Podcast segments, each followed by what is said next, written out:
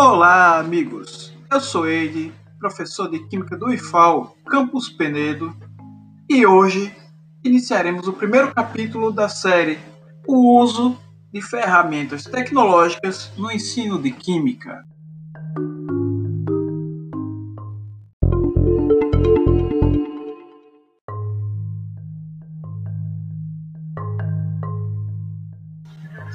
Então, pessoal, as ferramentas tecnológicas entram no processo de ensino-aprendizagem propondo auxiliar na organização, na dinâmica de aula, na criação de alternativas de métodos de ensino para um público que está conectado à internet e aparelhos sofisticados de comunicação, tablets, celulares e computadores.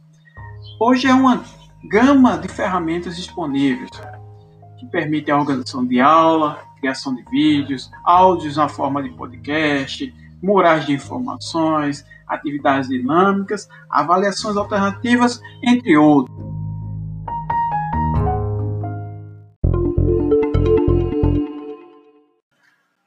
E a ferramenta de hoje é o podcast, que é um material na forma de áudio semelhante a um rádio, só que com o conteúdo sobre demanda.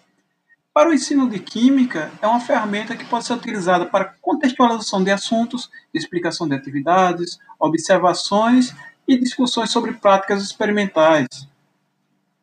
Fiquem ligados que no próximo capítulo falaremos sobre a ferramenta Google Docs.